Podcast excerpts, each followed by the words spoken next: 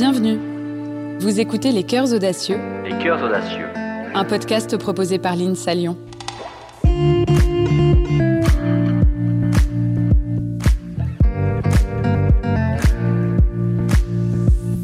Il est difficile d'imaginer à quoi ressemblera le monde de demain. Mais ce que nous savons, c'est que la science et la technologie sont parmi nos meilleures armes pour bâtir un futur plus durable. Et dans cette course contre la montre, c'est aux ingénieurs qu'il revient de façonner notre avenir en relevant des défis toujours plus grands.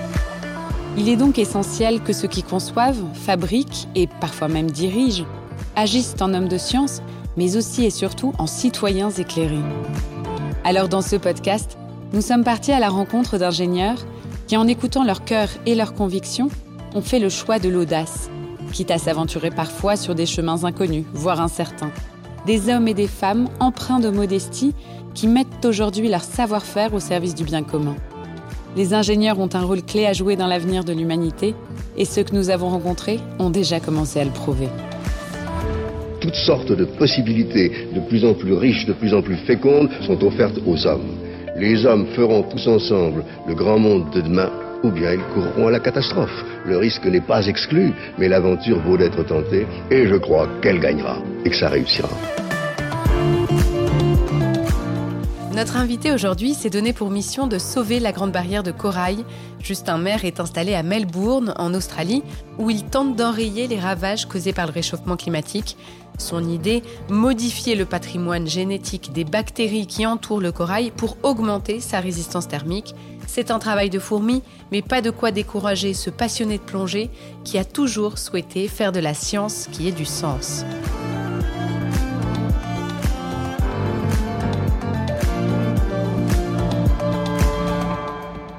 Bonjour Justin. Bonjour. Alors merci de nous accorder du temps euh, depuis euh, l'Australie. Alors vous, vous êtes chercheur en microbiologie. En quoi cela consiste exactement? En fait, la microbiologie, ça va être l'étude des microbes ou des micro-organismes. Euh, et moi, ce qui m'intéresse en particulier, c'est l'interaction entre ces micro-organismes et les animaux. Donc c'est ce qu'on appelle les interactions symbiotiques. Et en fait, la plupart des animaux dépendent de ces interactions pour survivre. C'est notamment le cas des humains, mais aussi des coraux. Actuellement, je suis euh, chercheur en Australie à l'Université de Melbourne. En Australie, les coraux occupent une, place très importante et très particulière, notamment avec la grande barrière de corail. Actuellement, j'étudie comment est-ce que les coraux interagissent avec les micro-organismes de manière à développer des techniques pour les protéger du changement climatique. Et alors cette volonté euh, de mettre votre savoir-faire d'ingénieur au service de l'environnement, est-ce que c'était un projet que vous aviez euh, que vous mûrissiez de longue date ou est-ce que c'est un projet qui vous est venu plutôt sur le tard euh, au cours de vos travaux de recherche euh, Comment ça s'est passé un peu? La protection de l'environnement, c'est une thématique qui m'a un peu toujours tenu à cœur. en tout cas, c'est quelque chose qui s'est précisé vraiment au cours de, mon cursus. Je me suis rendu compte rapidement que je voulais faire de la science qui avait du sens. Quand on nous parlait des carrières euh, classiques pendant notre cursus ingénieur, c'était souvent voilà le consulting ou la qualité et vraiment ce genre de domaine qui moi ne m'intéressait pas vraiment. Et ensuite, d'autre part, c'est vrai que j'ai aussi toujours été plus intéressé par les animaux que par les humains. Alors, c'est peut-être un peu mon côté cynique, mais il me semble qu'il y a assez d'humains sur la planète présentement. Donc, tout ce qui est pharmaceutique et médecine, ça m'intéressait un peu moins que, que les animaux. Et donc, c'est pour ça que, euh, suite à mon diplôme d'ingénieur, j'ai voulu compléter ça avec un doctorat et partir dans la recherche où vraiment j'aurais les mains dans le cambouis. donc, déjà, avec mon doctorat, je me suis en fait intéressé aux interactions entre les bactéries et des insectes qui sont ravageurs de culture, de manière à trouver des solutions pour contrôler donc les populations de ces insectes ravageurs de manière plus respectueuse de l'environnement que, euh, que les insecticides. Euh, et donc c'est vrai qu'ensuite, je suis venu ici en Australie et là je suis vraiment en plein dans la protection de l'environnement puisque je fais partie d'une équipe euh, qui recherche activement à contrer les effets du changement climatique sur les récifs coralliens. Et pourquoi est-ce que vous avez, disons, jeté votre dévolu sur l'Australie? Pourquoi ce pays en particulier? Alors en fait, l'Australie, c'est un pays dans lequel euh, j'ai fait un échange académique durant mon cursus. Donc j'ai passé un semestre ici pendant ma quatrième année de mon cursus d'ingénieur. C'est vrai qu'en partant, je m'étais toujours dit que ça serait sympa de revenir. C'est quand même un pays qui est très euh, qui est très porté sur la recherche sur les coraux en tout cas. Il y a énormément de financement dans ce domaine. Ça a été, euh, bon, j'ai pas envie de dire facile, mais disons que j'ai pu trouver un travail dans ce domaine-là en Australie plus qu'ailleurs, puisqu'il y a beaucoup plus de financement. Avant de rentrer concrètement dans le cœur de votre activité là-bas, est-ce que vous pouvez nous parler un petit peu de, de l'état de la grande barrière de corail aujourd'hui et notamment l'étendue des pertes? Il semblerait qu'aujourd'hui la moitié de la grande barrière de corail euh, soit morte en deux ans, c'est bien ça? L'état de la grande barrière de corail, mais aussi des récifs coralliens dans le monde en général, euh, c'est vraiment empiré ces dernières, euh, ces dernières années. Donc en fait, les, les coraux sont des animaux qui sont en symbiose avec des algues microscopiques qui absorbent du dioxyde de carbone via la photosynthèse et produisent en retour des nutriments qui sont transmis aux coraux. Et en fait, quand les températures sont trop élevées, ces algues dysfonctionnent et sont ensuite euh, tuées et rejetées par les coraux. Euh, donc ça, c'est ce qu'on appelle le blanchissement des coraux. Et donc à ce stade-là, les coraux n'ont plus de source de nourriture et finissent par mourir. En fait, ces phénomènes de blanchissement ont toujours été relativement communs, notamment lors de vagues de chaleur, mais ils se sont euh, gravement empirés depuis les années 90 et ils donnent notamment lieu à des phénomènes de blanchissement qu'on dit massifs, on les appelle des phénomènes massifs quand des récifs entiers blanchissent et finissent par mourir. On a recensé pour la grande barrière de corail en tout cinq événements de blanchissement massif, dont trois depuis 2016. Donc, il y en a eu un en 2016, un en 2017, ensuite un en 2020. Et effectivement, il est estimé que depuis 2016, plus de la moitié des coraux de ces structures ont été décimés. Et alors, quelles sont les raisons d'un tel désastre? C'est des raisons qui sont euh, associées les unes aux autres, j'imagine? Enfin, c'est l'agrégation de plusieurs raisons. C'est quoi? C'est euh, l'augmentation de la température, l'acidification des océans? C'est tous ces facteurs-là euh, qui conduisent à la, mort du corail? C'est vraiment une combinaison de, de tous ces facteurs-là. Donc, l'augmentation des températures elle-même, c'est vraiment le principal facteur puisque c'est cette variable qui va déclencher le dysfonctionnement des algues symbiotiques qui sont à l'intérieur des coraux euh, et donc ensuite le blanchissement des coraux. Ça, on le voit bien avec le phénomène euh, des blanchissements massifs qui vraiment ont lieu durant les étés qui sont les plus chauds. Maintenant, effectivement, comme vous l'avez dit, il y a d'autres facteurs qui empirent ces phénomènes. Donc, par exemple, euh, l'acidification des océans, donc qui est déclenchée par l'augmentation des gaz à effet de serre aussi, va en fait ralentir la vitesse à laquelle les coraux peuvent construire leur squelette et donc de ce fait ralentir la vitesse à laquelle les coraux grandissent et à laquelle les coraux construisent des récifs de coraux. Et ensuite, on a aussi des gros problèmes de pollution, avec par exemple euh, des pollutions issues de fertiliseurs utilisés dans l'agriculture qui, une fois relargués dans les océans, favorisent la prolifération de prédateurs de coraux. Et donc, tous ces facteurs-là, ensemble, favorisent la détérioration des récifs coralliens.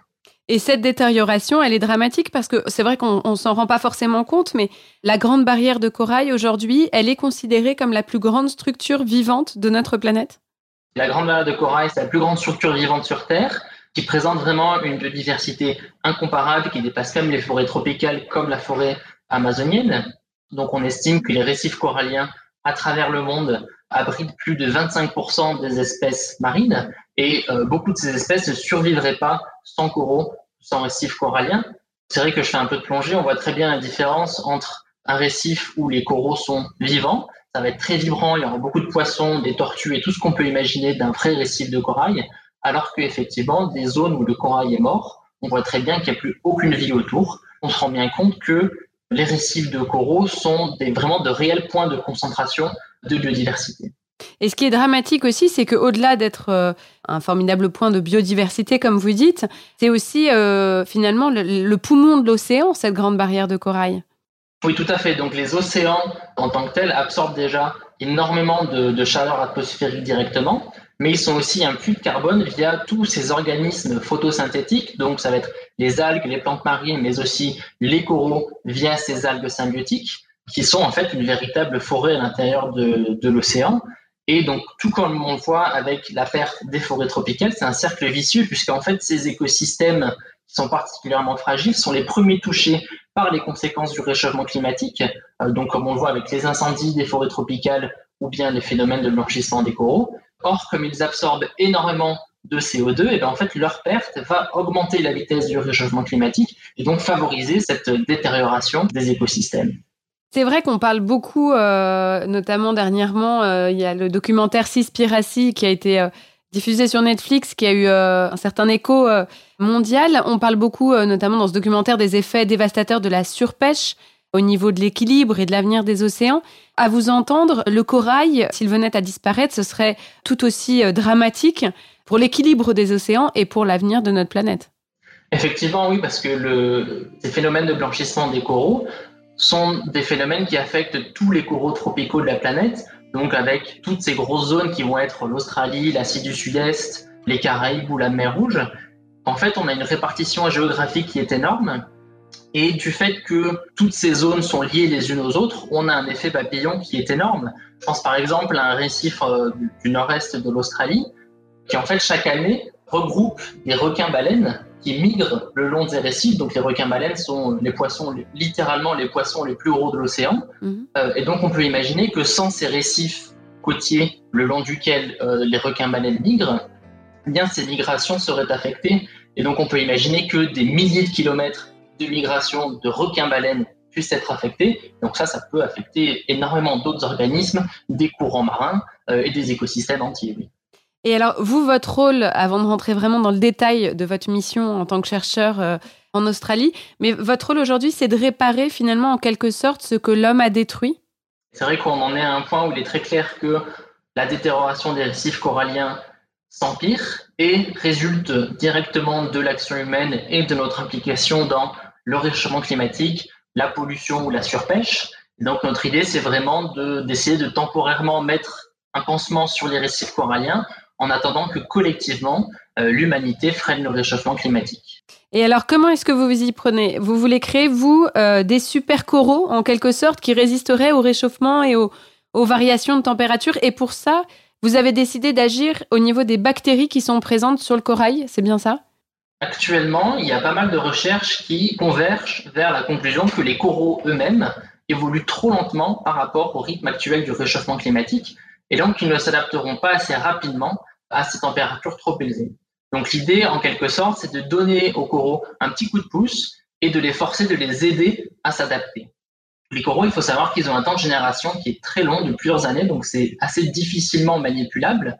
Et c'est pour ça que nos projets se focalisent sur les micro-organismes présents dans le corail et notamment les bactéries qui ont des temps de génération de quelques heures généralement, et donc qui sont plus facilement manipulables, plus facilement adaptables, et où on pourra créer euh, plus facilement de la diversité génétique qui pourrait être favorable lorsque les coraux euh, ont un coup de chaud.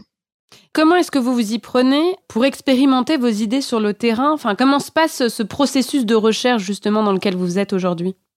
Alors c'est vrai que c'est toujours très euh, délicat ce genre de projet puisque effectivement on veut finalement modifier la nature donc maintenant, on essaie toujours de faire ça de manière à minimiser les risques le plus possible. Un peu comme la recherche dans les vaccins, il faut toujours des preuves de concept, des expériences à petite échelle et petit à petit, on va passer à grande échelle tout en s'assurant que notre solution est sûre et efficace. Donc c'est vrai que présentement, on en est au stade vraiment préliminaire. On va essayer de comprendre quelles bactéries sont présentes dans les coraux, quelles sont leurs fonctions et comment est-ce qu'on pourrait les utiliser pour augmenter la résistance thermique des coraux. Donc notre idée en fait, c'est à terme de designer en fait des cocktails de bactéries probiotiques, donc un peu comme ce qu'on trouve dans les yaourts, euh, ces bactéries probiotiques qui nous aident nous à notre digestion. L'idée, ça serait de voilà d'avoir ces cocktails de bactéries probiotiques qu'on donnerait aux coraux qui amélioreraient leur résistance euh, face au stress thermique, donc un petit peu comme, euh, comme si on allait parsemer du yaourt rempli de probiotiques sur des récifs coralliens à risque de blanchissement. Alors, est-ce que vous avez déjà aujourd'hui des premiers résultats positifs, encourageants? Est-ce que vous avez pu tester, en tout cas, euh, ne serait-ce qu'en laboratoire, euh, votre idée? On a déjà des résultats préliminaires en laboratoire, donc on essaie ça sur, euh, sur des coraux isolés ou des anémones isolées qui vont servir d'organismes modèles. C'est vrai qu'ensuite, petit à petit, on va essayer de passer à plus grande échelle. Donc maintenant, il y a beaucoup d'instituts qui ont les infrastructures qui permettent d'imiter des récifs entiers de coraux, donc qui vont, voilà, qui vont comprendre diverses espèces de coraux, mais aussi euh, tous les organismes qui y sont associés, donc des poissons, des éponges, d'autres organismes de toutes sortes qu'on peut trouver dans les récifs euh, coralliens. Et donc en fait, ces faux écosystèmes, en quelque sorte, qu'on appelle des mésocosmes, vont nous permettre bah, de comprendre l'impact de nos solutions sur des écosystèmes entiers et vérifier que ce qui a marché à petite échelle continue à marcher en grande échelle. C'est vrai qu'il y a énormément de, il y a énormément de régulation avant de pouvoir passer au vrai test dans la nature. Il faut beaucoup de preuves de concept et s'assurer que tout est bien sûr. Et typiquement en Australie, il faut satisfaire à la fois donc toutes les organisations euh, qui s'occupent des régulations des parcs nationaux et en particulier des parcs marins, mais il faut aussi convaincre et dialoguer avec toutes les populations indigènes locales qui occupent ces terres et qui sont dans les faits les réels euh, propriétaires de ces terres et de ces océans. Est-ce que tous ces interlocuteurs sur place en Australie, est-ce qu'ils sont réceptifs à votre action? Est-ce qu'ils comprennent euh, euh, voilà l'urgence de la situation? Euh, Quels sont un peu vos échanges avec eux? Alors personnellement, je n'ai pas encore énormément d'échanges avec eux, puisqu'effectivement, on en est encore au stade très préliminaire de laboratoire. mais de l'expérience que j'en ai et des connaissances que j'ai qui interagissent avec eux, c'est généralement des interactions qui sont bénéfiques, puisque puisqu'on interagit avec des gens qui ne sont pas nécessairement scientifiques ou en tout cas qui ne sont pas nécessairement euh, complètement dans la microbiologie ou dans la biologie marine et donc qui vont avoir des, questions ou des suggestions auxquelles on n'aurait pas pensé initialement, qui sont vraiment là pour s'assurer de, l'efficacité et de la sûreté de tout ce qu'on fait. Et donc c'est vrai que ça va toujours avoir des, des conséquences bénéfiques. Finalement, ce que vous faites, c'est en quelque sorte modifier un peu le vivant pour sauver la planète. On comprend bien que c'est à des fins euh, tout à fait positive. Est-ce qu'il n'y a pas des réticences à ce niveau-là, ou du moins des craintes de la part d'écologistes ou, même de tout autre euh, interlocuteur? C'est toujours très délicat ce genre de projet puisque, comme vous l'avez dit, on veut, on veut modifier le vivant, modifier la nature. Maintenant, on essaie toujours de tout faire de manière à minimiser les risques le plus possible. Et c'est aussi pour ça, donc d'une part, qu'on a tous ces tests préliminaires qui se font avant de passer à grande échelle et avant de passer sur le terrain. Et après, c'est aussi pour ça qu'on essaie de se baser sur des processus qui sont le plus naturels possible. Donc, on ne va pas, par exemple, faire euh, directement des hybrides corail aliens qui vont résister à l'apocalypse. Mm. On essaie de rester au plus proche de la nature. Donc, par exemple, euh, je connais des gens qui travaillent sur un projet d'hybridation de coraux, donc qui, en fait, essaient d'artificiellement hybrider différentes espèces proches de coraux en conditions de laboratoire, de manière à créer des combinaisons gagnantes qui auraient une meilleure résistance à la chaleur et ces processus-là, en fait, existent déjà dans la nature. On a énormément d'exemples d'espèces animales et végétales qui sont hybrides, qui sont naturelles, qui sont viables et qui peuvent se reproduire, y compris dans les coraux. C'est un peu la même idée avec notre projet de probiotique, puisqu'on va choisir vraiment des bactéries qui s'associent déjà avec les coraux. On essaie, euh, qui plus est, de sélectionner des bactéries qui s'associent de manière spécifique avec les coraux et pas avec les autres organismes des récifs de coraux de manière à limiter l'impact sur le reste euh, de l'écosystème. Euh, et ensuite, on va juste essayer d'optimiser ces interactions qui existent déjà. Donc aujourd'hui, vous essayez au maximum de limiter le risque de modifier un peu trop ces bactéries et ces organismes, ce qui risquerait à terme de, de modifier tout l'équilibre d'un écosystème. Quoi. Il y a toujours ce risque de modifier un écosystème entier, c'est pour ça que ça prend du temps, c'est pour ça qu'on s'assure de la sûreté de nos solutions. C'est notamment pour ça que mon projet, en tout cas, est focalisé sur vraiment l'identification de ces bactéries qui s'associent le plus spécifiquement possible avec les coraux et pas avec d'autres organismes, pour que dans le futur, nos potentiels probiotiques n'affectent que les coraux et pas d'autres organismes. Aujourd'hui, on ne peut pas laisser la situation se dégénérer comme ça, il faut intervenir et c'est ce que vous faites. Est-ce que c'est une course contre la montre dans laquelle vous êtes euh, aujourd'hui euh, en Australie notamment? Oui, un peu. C'est vrai qu'on euh, se rend bien compte que le réchauffement climatique évolue de manière trop rapide. Les mesures prises par les gouvernements globalement sont trop peu ambitieuses et beaucoup trop lentes. Et alors ça, c'est partout dans le monde. Et typiquement, on voit très bien ici en Australie que le gouvernement australien continue d'investir dans le charbon à tout va, alors qu'on constate déjà les effets du réchauffement climatique aussi bien dans l'eau que sur Terre avec les incendies massifs qu'on subit chaque année.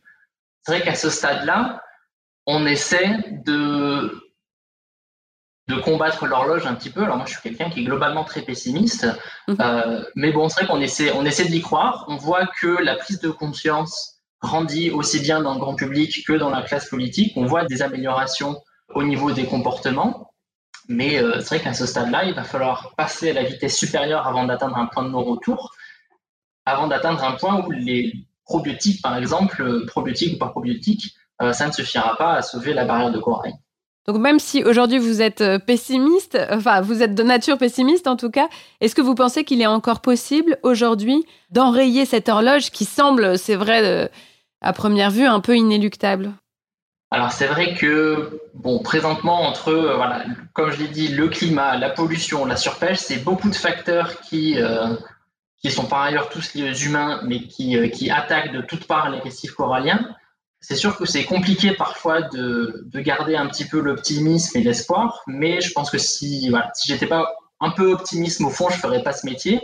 Et c'est vrai que quand je vois autour de moi la quantité de gens qui sont tous aussi brillants les uns que les autres, qui dévouent leur énergie à cette recherche et à cette cause, ah, je me dis bien qu'on finira bien par trouver quelque chose qui fonctionne au bout d'un moment. Et si ce n'est pas nos probiotiques, ça sera autre chose. Et justement, vous parliez d'une prise de conscience. C'est vrai qu'on le sent au niveau mondial. Euh, euh, la protection de l'environnement, l'urgence climatique, c'est des sujets qui reviennent euh, de plus en plus dans les débats, dans les articles, dans les reportages. Il semblerait que la prise de conscience soit là, mais maintenant, il faut des actes. Et que ce soit en Australie ou ailleurs dans le monde, c'est ça qui manque encore? Absolument. Oui, oui, à ce stade du jeu, on se rend bien compte qu'on peut plus se permettre d'attendre et de, ne rien faire.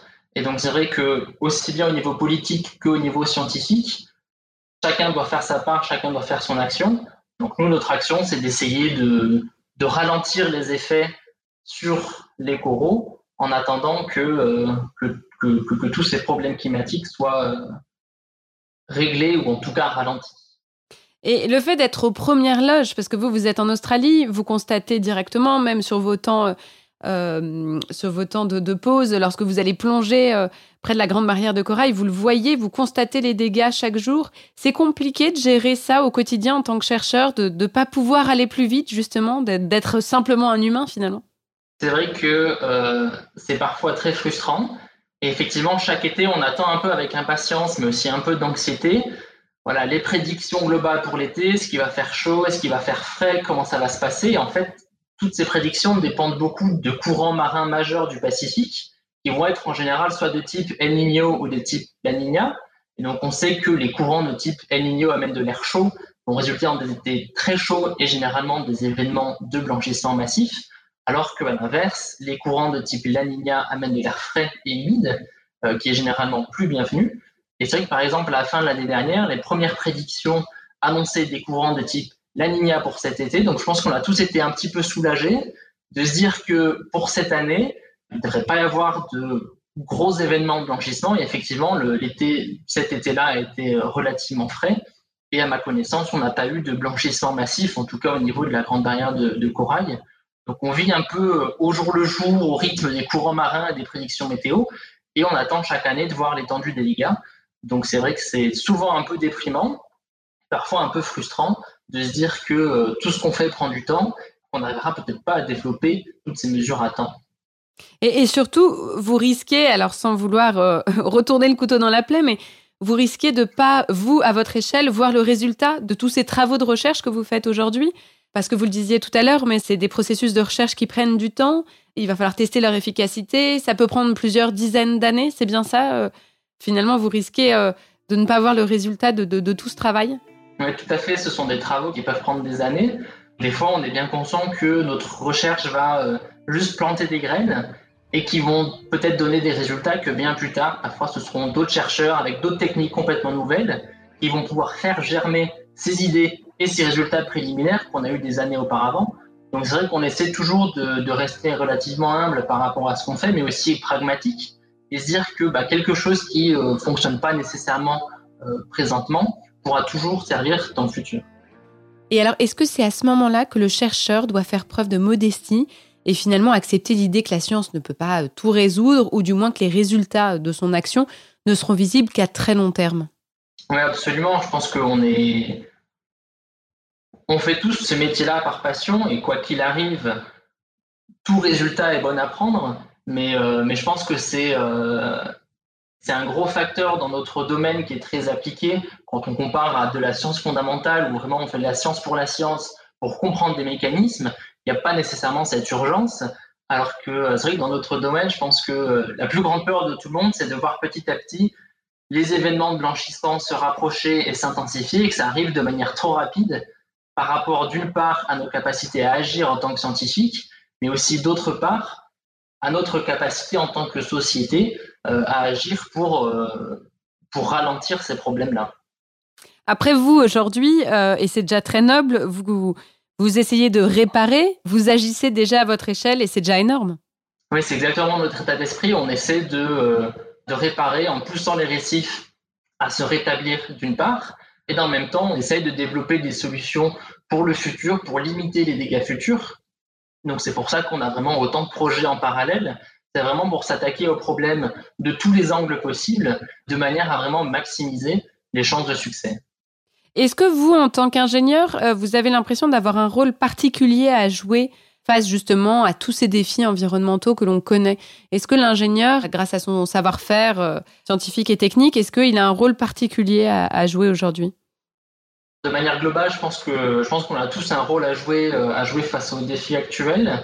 Je ne me considère pas nécessairement comme le messie des océans, mm. mais c'est sûr que personnellement mettre mes connaissances et mon savoir-faire au service de l'environnement, c'est quelque chose qui est d'une part très gratifiant et qui me tient aussi à cœur. Je pense qu'on fait partie de ces toutes premières générations qui sont euh, très conscientes qu'on va subir d'ici quelques dizaines d'années de réelles conséquences du réchauffement climatique. Je pense qu'on a tous été élevés euh, vraiment en même temps que cette prise de conscience collective que euh, le changement climatique est bien réel et que l'action de tout un chacun peut faire changer ces trajectoires climatiques. Et c'est vrai que actuellement, quand on parle de protection de l'environnement, on est vraiment à la fois dans l'inconnu, mais aussi dans un domaine d'une urgence et d'une importance qui est sans précédent.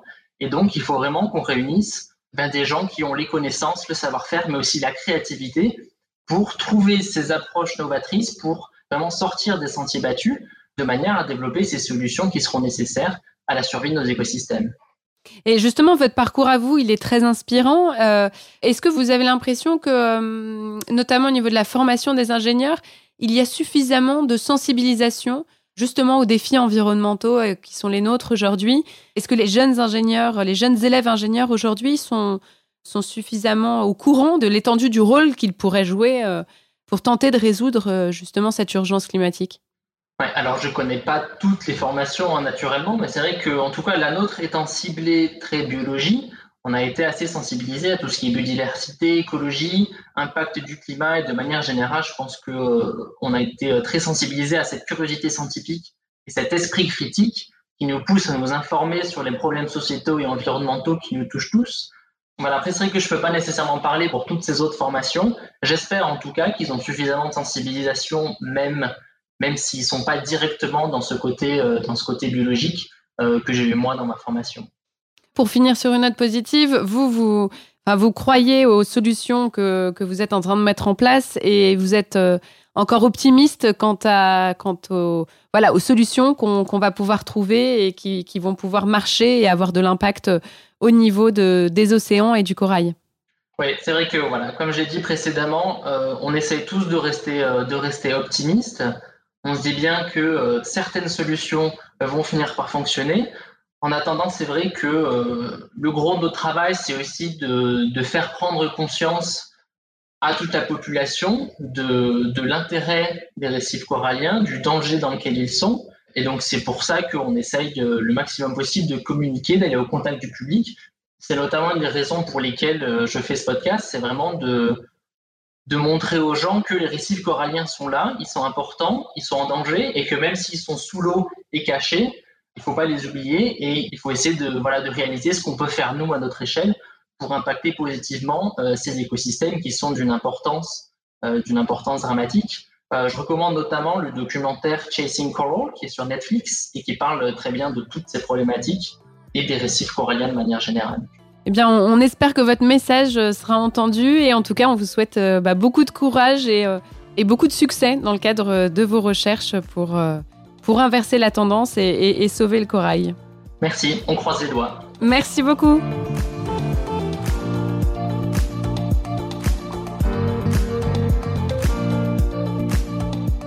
Vous venez d'écouter Les Cœurs Audacieux, un podcast proposé par l'INSA Lyon.